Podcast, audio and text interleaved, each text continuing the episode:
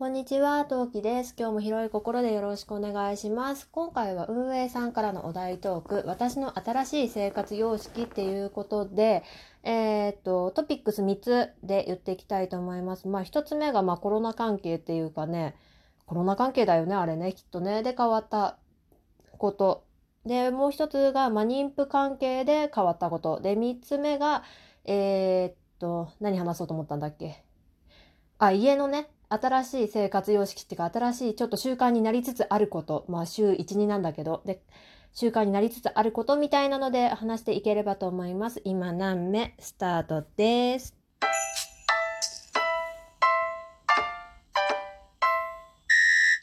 お聞きの配信はラジオトーク今何名トーカートーキでお送りいたします。さて、えーまず一つ目コロナ関係なんだけど、まあコロナ関係では、まあ主婦とかさ、買い物する人的に言うと一番変わったのはまあレジ袋だと思うのよ。今までもらえたものがもらえなくなったわけじゃん。まあもともと私、エコバッグは持ち歩く派の人間だったんで、まあさほど、まああのなんだろう、いつもは気を使って持ってなかったけど、これからは必ずカバンに一つ入れとこうかな、くらいの意識が変わりましたね。で、大きく変わったその私の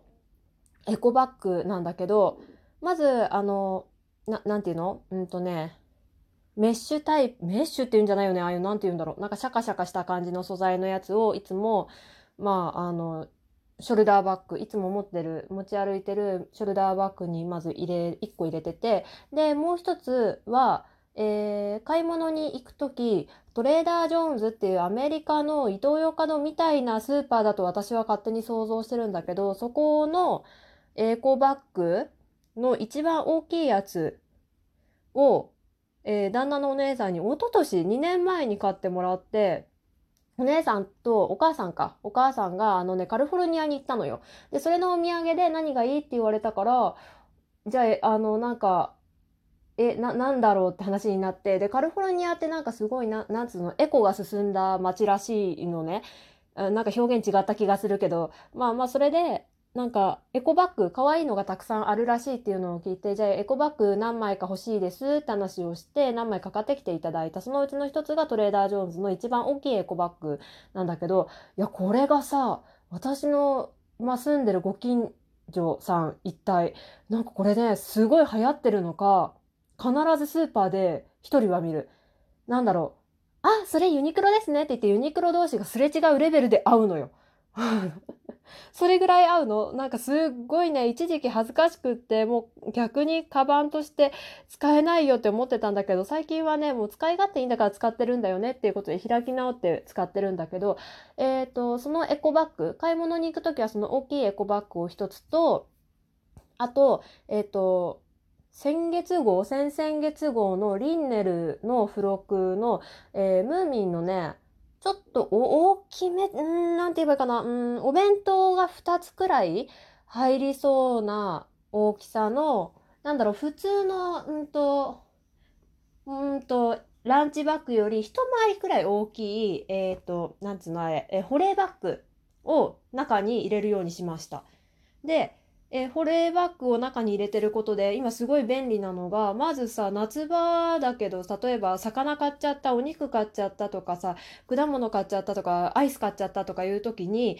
あの氷と一緒に入れとけばさまあ傷む心配がちょっと減るよね。衛生面的に良くなったかなって思うのとあとそのトレーダー・ジョーンズのその大きいエコバッグいっぱいに物買ってもあの生鮮食料品だけはさ別個で持てるようになったからちょっと余分な買い物じゃないけど余分な買い物を良しとするかはあの悪とするかはまあ人それぞれだと思うんだけどちょっと買いすぎちゃったなっていう時にもね便利だしあとねうちのおちびは大概お菓子とかジュースとかアイスとかおねだりするわけですよ。その時にちょっと買いすぎちゃって外に出したい時はチビのものだけ外にパパパって出してでチビに持たせるっていうのができるようになったからこれはね私的には良かったなって、まあ、いつも入れてるんだけどありだなって思って。でもパパがそのね使い勝手のよし良さを理解してくれなくってまずエコバッグをね持ち歩きたくない人なのね。もうスーパーの袋買えばいいじゃんっていうタイプなのね。まあ私も別にそれはそれで反対ではないんだけどあのまあまあまあまあでもさ今思い出したから持っていこうよって言って持ってかせてで生鮮食料品とかもの関係のそのムーミンのカバンもなかなか使ってくれなかったんだけど、この間初めて使ってくれてびっくりしたよね。え、どうしたの？と思ったら、なんかね、スーパーのそのレジの人に、あの、袋くださいっていうの忘れちゃったんだって。あの、チビと一緒にお買い物に行ってくれたのね。その時にね、あの、チビに対しておしゃべりしてたら、あの、袋くださいっていうの忘れちゃったから、それで多分そういう意図でこのバッグ、あの、保冷バッグは入ってるんだろうなと思って、それで、いいやと思って、入れてきたって言って、ちゃんとね、あの、意図してる用途で使ってくれて大変感動いたしました。はい。で、二つ目、えー、妊婦になって変わった私の新しい生活様式。うん、あのね、もうこれ妊婦中だけの話かもしれないんだけど、あの、抱き枕が必須なの。うん。これなんでかっていうと、まあ大体ググってさ、妊婦抱き枕で検索すれば、あの、すごいたくさん商品も出てくれば、なんでそれを使え、使った方がいいのかっていうのも出てくるんだけど、あの、お腹が重いからさ、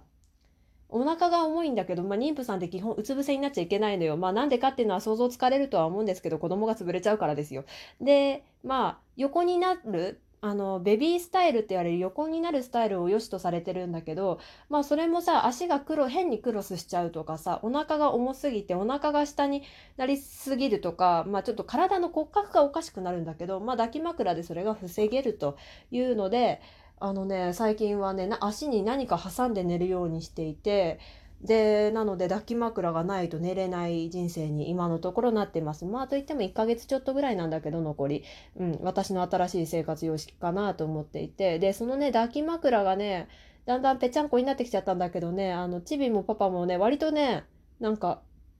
気に入ってるっていうかね、気づくと使ってるって感じ。あの、まあ、うん、抱き枕をちゃんと抱き枕として使って私より先に寝てたりしておいおいおいおいとは思うんだけどまあ別に私は足に挟むの抱き枕じゃないといけないわけじゃないから他のものはあの他のクッションを挟んで寝てたりはするんだけどまあそんなわけで抱き枕割とありだなっていう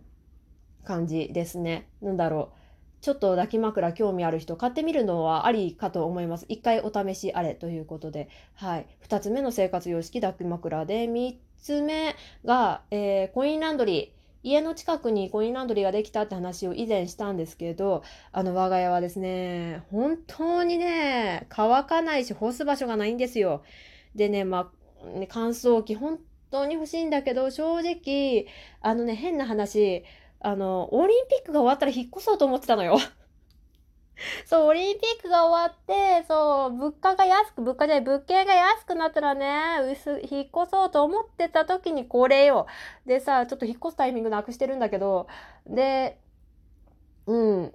まあ、まあ当分この家にはおそらくあと半年は住んでるわけなんだけど間違いなく。で、うん、特に困ってるのがバスタオルの類で、我が家はですね、バスタオル用ハンガーを買えばいいじゃないかって話なのよ。そうすれば割と解決する問題なんだけど、今日ニトリで見てきます。なんだけど、バスタオル干すと他の洗濯物干せなくなるのよ。まあ私がどういう干し方をしてるのかっていうか、私の干し方が下手くそだっていう問題ではあるんだけど、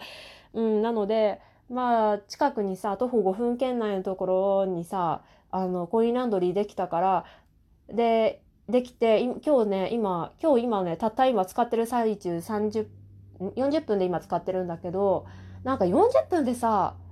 物が乾くならさいっかな？みたいな。どういうこと？って感じはちょっとするかもしれないんだけどだって40分でさなんかななんていうの？もの、そう、これ主婦だったら分かってくれると思うんだけど、み、ね、主婦の皆さん乾かないじゃないですか、今。まあ普通のサラリーマンの人たちでも乾かないものは一緒だとは思うんだけど、浴室乾燥機がある人はめちゃめちゃ羨ましいんだけど、あの、乾かないじゃん。で、私今妊婦だからさ、妊婦だからを理由にしてはいけないかもしれないんだけど、あの洗濯がね、回しても、